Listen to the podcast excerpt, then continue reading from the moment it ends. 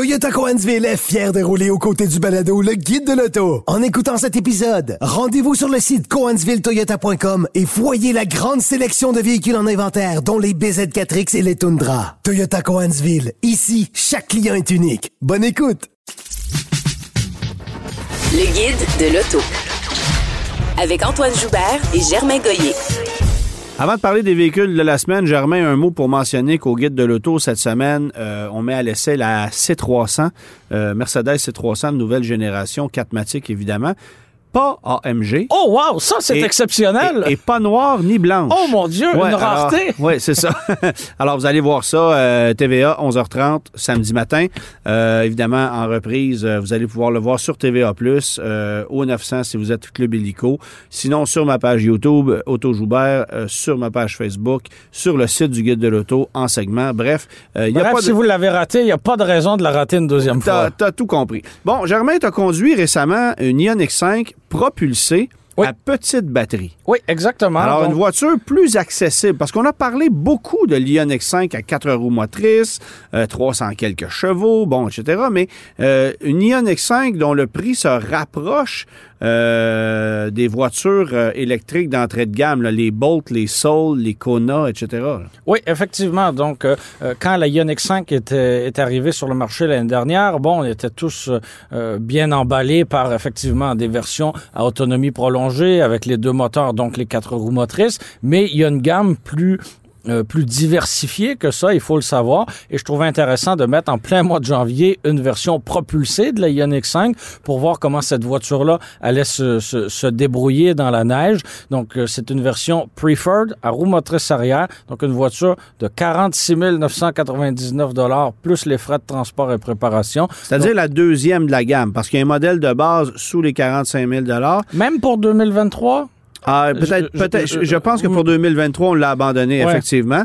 Mais c'était une version, euh, c'était une version euh, sans euh, thermorégulation. Oui, et, qui, est à oublier. Et finalement, on la prenait pas. Donc, on peut considérer cette, version-là comme le vrai modèle de base. Oui, effectivement. Et on, on, nous annonce une autonomie de 354 km dans les conditions les plus idéales. dans mon cas, en plein mois de janvier, avec le, le, le mercure autour de moins, moins 5 plus ou moins. et, le Mercury stationné juste en avant? non, le Mercury est stationné pour l'hiver. Ah, OK. Et euh, non, l'autonomie était beaucoup plus... Euh, beaucoup plus basse. Là, on était, euh, je dirais, là, faire 225 là, avec une recharge complète, là, c'était... Euh, ah, quand même. Oui. puis, on perdait un bon 35% Oui, et, et, dans mon cas, j'accepte pas de rouler dans un réfrigérateur ambulant. Là, pardon, je mets un peu de chauffage, puis, euh, tu sais, on a des commodités comme le volant chauffant et les sièges chauffants, alors on les active, c'est normal. ce qui fait qu'au au, terme de 700 km d'essai, j'avais une consommation de 24,3 kWh pour 100 km ce qui demeure, assez élevé, beaucoup plus que ce qu'on voit euh, en période en période estivale où on n'utilise pas justement euh, la chaleur notamment. Euh, mais oui, j'ai trouvé l'autonomie en, hiver peut-être un petit peu un petit peu décevante. Contraignante euh, pour certains, mais plus que suffisante pour d'autres quand même. Oui, c'est ça. Mais pour quelqu'un qui a des, des, plus longs trajets à faire, ça peut devenir ça peut devenir une contrainte. Si on peut pas se rendre à Québec avec une, seule charge, en hiver, si on a à faire ce type de trajet-là régulièrement, il faut savoir qu'elle est pas capable de le faire en plein mois de janvier. Donc, ça, peut devenir euh, désagréable ou contraignant, mais autrement, ça demeure une voiture extrêmement spacieuse et euh, ça m'a... Et c'est une propulsion. Alors, comment ça se comporte l'hiver? Ah, ben, excellente question. Euh, pour vrai, si on le sait pas, c'est difficile d'imaginer qu'on a, qu'on a une propulsion. Donc, comme une Model 3 tout le poids est au sol. Tout le poids et est on a une bonne traction. On a une excellente traction. Euh, oui, l'antipatinage embarque, mais comme il embarque avec une voiture ordinaire à traction, euh, donc j'ai même été surpris et étonné de voir à quel point elle était euh, efficace en hiver. Euh, donc, on n'a pas absolument besoin des, des, des, deux moteurs et donc des quatre roues motrices. C'était pour moi une belle surprise de, de, de remarquer sa stabilité, euh, même avec, euh, même en étant une voiture, euh, une, une, voiture propulsée. Un mot sur l'espace à bord. Il y a beaucoup, beaucoup, beaucoup d'espace, autant à l'avant pour pour les deux occupants qu'à l'arrière. Le dégagement pour les jambes, pour la tête, il y en a autant que t'en veux. Le coffre est grand aussi. Ça en fait un véhicule pratique euh, pour, euh, pour une famille, par exemple. Euh, de ton côté, Antoine, tu as conduit une, un autre véhicule très pratique pour les familles, la Toyota Sienna, en, version 4 roues motrices. Oui, en version 4 roues motrices. Le, bon, une version XSE qui se veut sportive. Oh, c'est très drôle. On a ajouté des jupes aérodynamiques là-dessus. Euh, bon, je ne suis pas certain que c'est ce qui va se vendre le plus, mais c'est surtout la technologie qui m'intéressait et de, réapprivoiser cette fourgonnette-là que je n'avais pas conduit depuis son lancement. Euh, écoute, il n'y a pas plus spacieux dans le segment. C'est beaucoup plus spacieux qu'une fourgonnette Chrysler Pacifica. Plus d'espace que dans l'Odyssée. Il y a même un peu plus d'espace que dans une Kia Carnival dont je suis propriétaire. Donc, c'est une fourgonnette que je connais bien.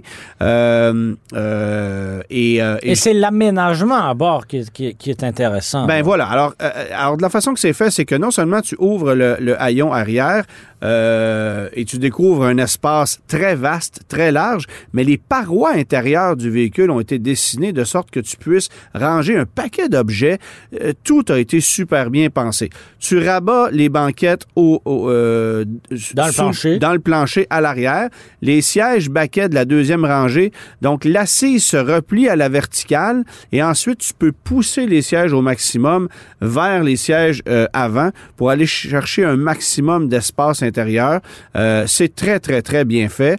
Euh, je te dirais ceci par contre. Lorsque tu conduis le véhicule, c'est pas aussi insonorisé qu'une Chrysler, c'est pas aussi insonorisé qu'une Kia. Il y a encore une lacune à ce niveau-là. C'est un moteur 4 cylindres, évidemment, avec technologie hybride, et on le ressent un peu lorsqu'on accélère. À, l'audible.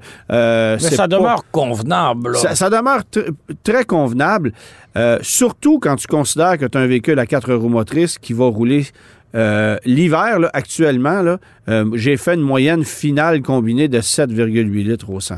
Pour un si gros véhicule. Pour un si gros véhicule à 4 roues motrices. Et attention, je me suis tapé une tempête de neige avec le véhicule où là, j'ai décidé d'aller la pousser comme du monde puis de voir ce que le rouage intégral était capable de faire. Il y a tellement de surassistance à la conduite sur ce véhicule-là que vous ne réussirez jamais à faire déraper quoi que ce soit parce que les antipatinages embarquent. Euh, mais ça se fait de, ça se fait pas de façon trop saccadée. C'est pas violent, c'est pas désagréable. C'est juste que oubliez ça de faire euh, tu déraper. Peux pas la mettre de travers. Non, c'est ça. Tu casseras pas ça dans un virage. T'as une sillonne entre les mains. Euh, Exactement. là où là où j'ai euh, un bémol, c'est les données système de capteurs, tout, bon, évidemment, tout ce qui s'appelle capteur de détection d'obstacles, d'angle mort, d'aide au stationnement, dès que le capteur est obstrué. Euh, ça, c'est le cas, c'est le cas pour tous les modèles en hiver. Là, dès qu'il y a un flocon ou un bloc de glace, tout ça, tout ça, tout ça tombe non fonctionnel. Mais on sait, on sait que ça fonctionne pas et ça va.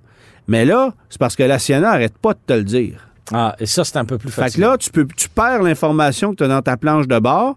Tu as beau vouloir resetter puis dire OK, j'ai compris.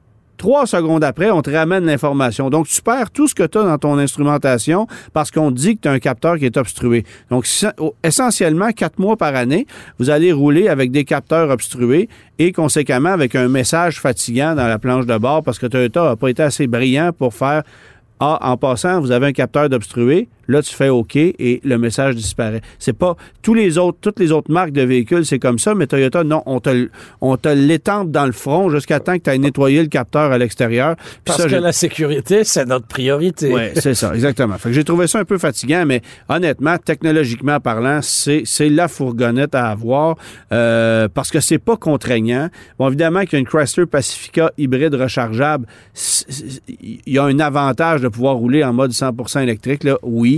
Euh, mais ça vient avec des contraintes euh, de poids. Tu te trimbales toujours un moteur V6 qui va consommer plus une fois l'étape. Et on ne peut pas avoir les quatre roues motrices. Et on ne peut pas avoir les quatre roues motrices. Si on opte pour l'hybride. Ni la fiabilité d'une Toyota Sienna. Et ça aussi, il faut quand même le considérer. Alors, euh, c'est un produit que j'ai bien apprécié et ça me ramène encore euh, ça, ça me convainc encore qu'une fourgonnette a sa place sur le marché.